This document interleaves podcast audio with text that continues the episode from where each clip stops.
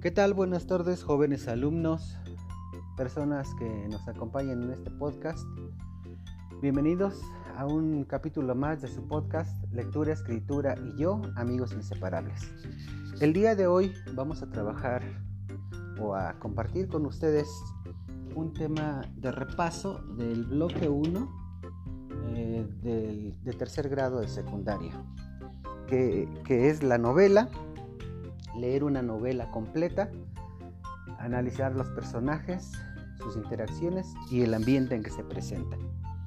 Para ello vamos a iniciar mencionando las características de la novela que pues muchos de ustedes ya conocen, pero que vamos a recordar, ¿sí?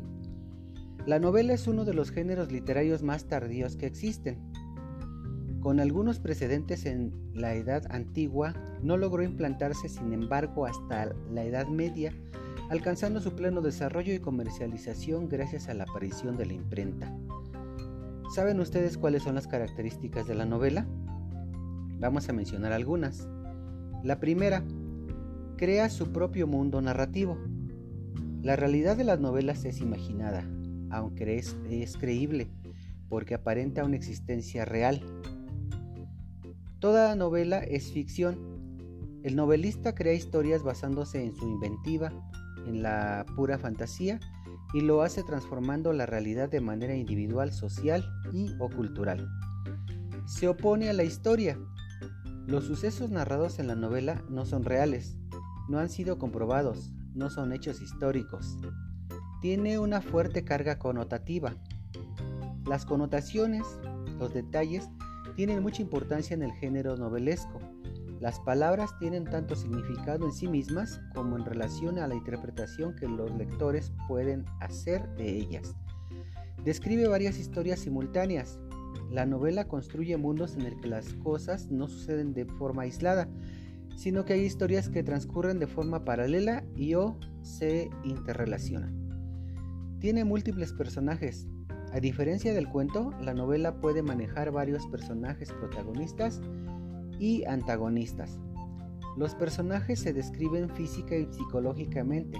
Normalmente el autor desgrana con detalle las características de sus personajes para resaltar sus ideas y dar mayor credibilidad a la historia que cuenta. Combina descripción y diálogo. La narración de los acontecimientos comparte relevancia con los diálogos que entablan los personajes. Aparte de estar escrita en prosa, se utiliza la narrativa y una gran cantidad de diálogos en su estructura. Bueno, estas son las principales características de la novela.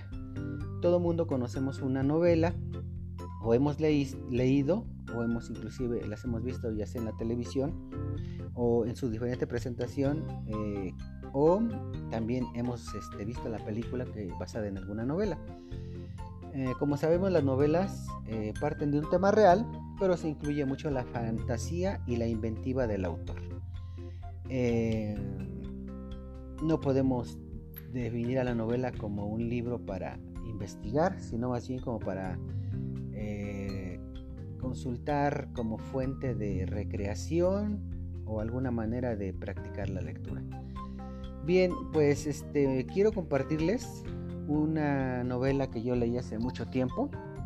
Se llama Como agua para chocolate de Laura Esquivel, que pertenece al realismo mágico.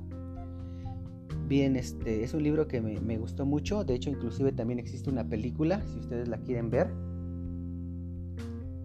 Es una película un poco viejita, digámoslo así, eh, con el director Alfonso Arau, Keanu Reeves, Lumi Cavazos, Regina Torné, son los autores, los participantes en la película, tanto como este, directores o productores y algunos actores los que les mencioné. Entonces, si ustedes quieren consultarla, seguramente está en alguna plataforma digital.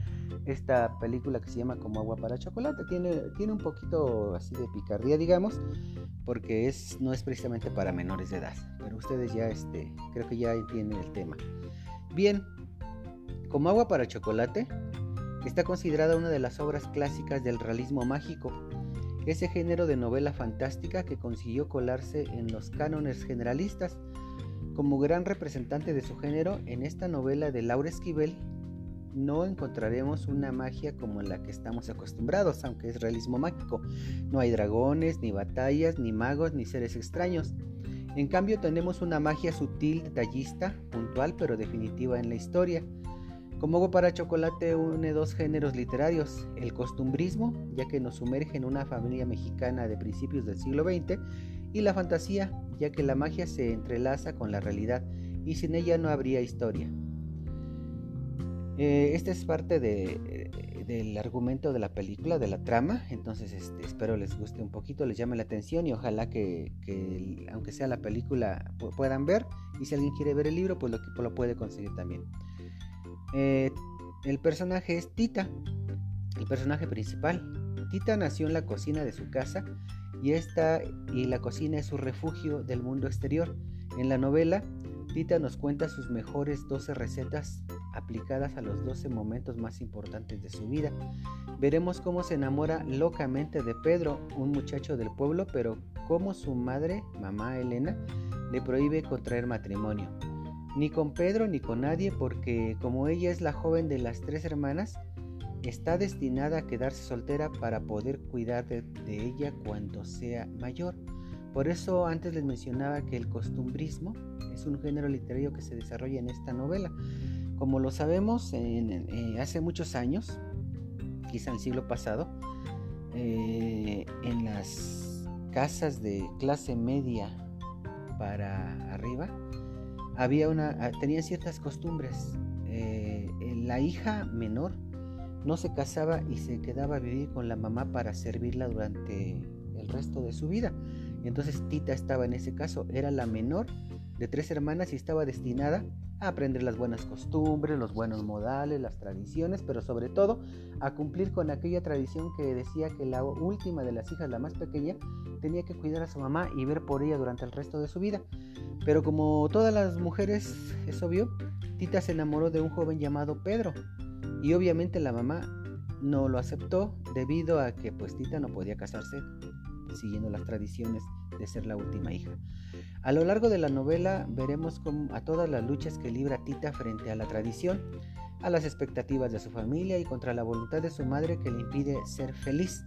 Tita quiere ser libre aunque la tradición se lo impide, pero sobre todo en la novela se puede ver el eterno amor que se profesan Tita y Pedro y cómo su relación varía a lo largo de los años.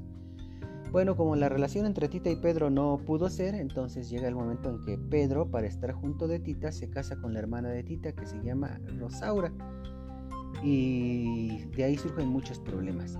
Como agua para chocolate nos cuenta la historia de Tita desde el momento de su nacimiento en la cocina de su casa y la relación tan estrecha que hay entre ella y la cocina.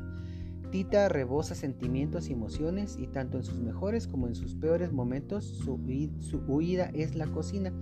Cuando ella tiene un problema eh, se refugia en la cocina, eh, cocinando sus platillos que se relacionan más adelante con su vida, pero sin saberlo transfiere su fuerza a las recetas que prepara y que luego degustan su familia o los invitados. Hay muchas situaciones graciosas.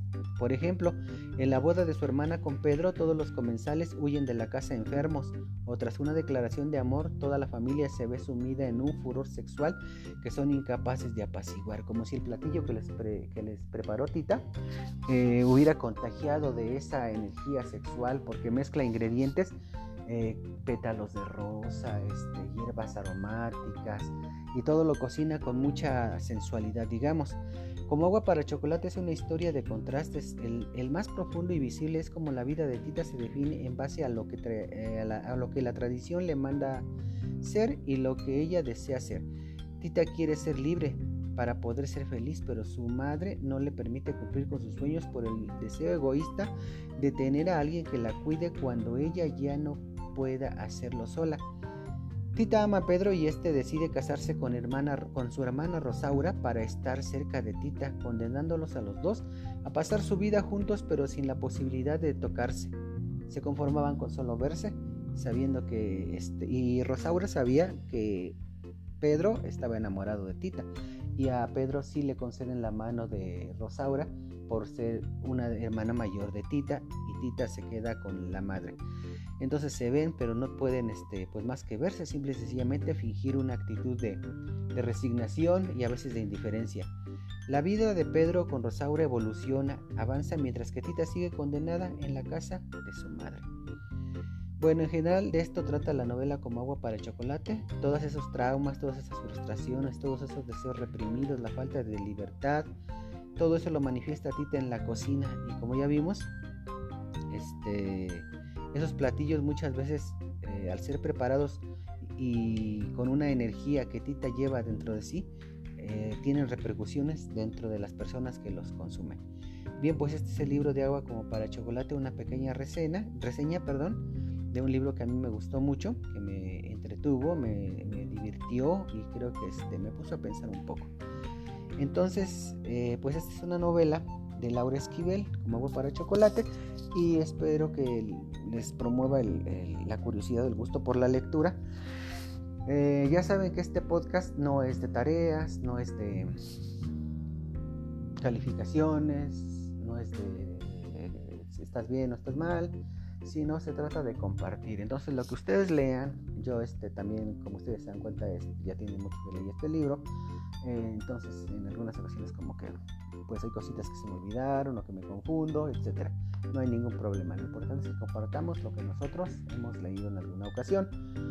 Y si recuerdan, este ciclo escolar, al principio en el bloque 1, eh, vimos este aprendizaje esperado que es leer una novela completa, analizando los personajes, el ambiente y las interacciones entre ellos. En aquel momento quedamos en que ustedes iban a iniciar una novela, eh, porque en, el aquel momento no este no se les pidió ni se les exigió que a fuerza se desvelaran leyendo un libro completo, más bien un capítulo, uno o dos y, si les gustaba y ustedes pudieron compartirnos. Entonces, el producto para esta sesión va a ser un comentario en el grupo de WhatsApp de tercero de su novela que ustedes hayan leído. Les vamos a pedir algunos este, eh, requisitos, que sería el nombre de la novela, el autor, el argumento, o sea, de qué trata, una pequeña reseña. Como es un mensaje de WhatsApp, quizá en un minuto nos, nos pudieran decir de qué trata. Y al final su opinión, si les gustó, si no les gustó, qué aprendieron. Entonces podría ser un mensaje de audio de, unos 3 minutos. Ya ven que en WhatsApp sí se pueden mandar mensajes de la extensión que nosotros querramos. O si alguien de ustedes quiere mandar un mensaje de 10 minutos, con mucho gusto yo lo escucharé.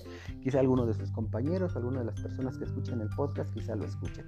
Pero me gustaría que este, trataran de, ensayarlo un poquito, de ver qué vamos a decir. Y, este, y si nos trabamos en el mensaje no, no hay problema.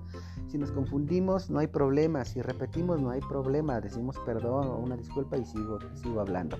¿Ok? Entonces, jóvenes, espero que este, este podcast les haya recordado que es una novela, sus principales características. Yo les recomiendo alguna lectura de una novela que es como algo para chocolate. Y si quieren consultarla, pues este, tengo el libro, pero ah, desafortunadamente estamos trabajando a distancia, pues no podría prestárselos, pero si lo podemos conseguir, este, ya sea en PDF o en internet, pues estaría muy bien. No es un libro muy largo, es un libro, digamos, de mediana extensión, dependiendo de la edición, del formato en el que se presenta, etcétera. Entonces, este, ojalá y les guste. Y yo, eh, si ustedes me recomiendan alguno, pues yo también trataré de, darme el tiempo para leerlo y el de sus compañeros y de todos ustedes. Entonces espero sus reseñas en el grupo de WhatsApp de tercero. Eh, y pues estamos en contacto y seguimos trabajando jóvenes. Pues muchas gracias. Este fue otro capítulo más de su podcast, Lectura, Escritura y yo, amigos inseparables. Gracias jóvenes, sigan leyendo.